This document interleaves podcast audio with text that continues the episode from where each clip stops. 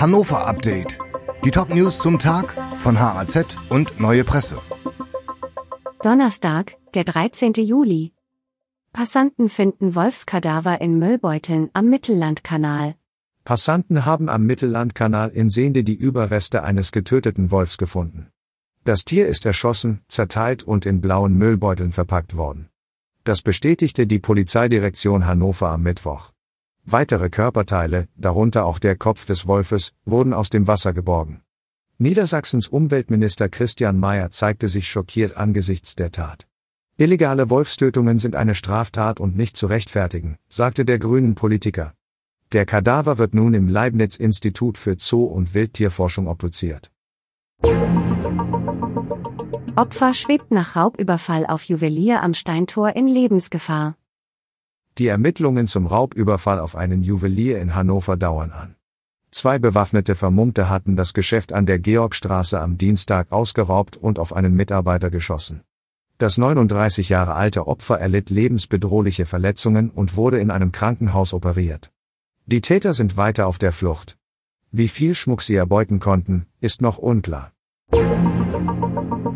Weidetorbrücke wird am Sonntag wegen Bauarbeiten gesperrt.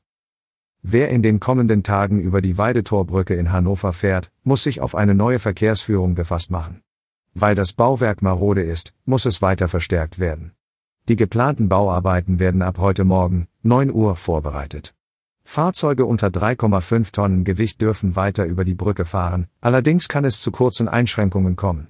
Am Sonntag, 16. Juli, muss die Brücke dann von 6 bis 18 Uhr in beiden Richtungen gesperrt werden. Ministerpräsident Stefan Weil bleibt beliebtester Politiker in Niedersachsen. Nach einer Umfrage des Allensbach-Instituts bleibt die SPD in Niedersachsen stärkste Kraft. Wenn jetzt Landtagswahl wäre, könnte die CDU leicht zulegen. Die AfD würde die Grünen überholen, und die FDP wäre wieder im Landtag. Beliebtester Politiker bleibt Ministerpräsident Stefan Weil. 65 Prozent der Niedersachsen haben von ihm und seiner Arbeit eine gute Meinung, lediglich 22 Prozent äußern sich kritisch zu Weil.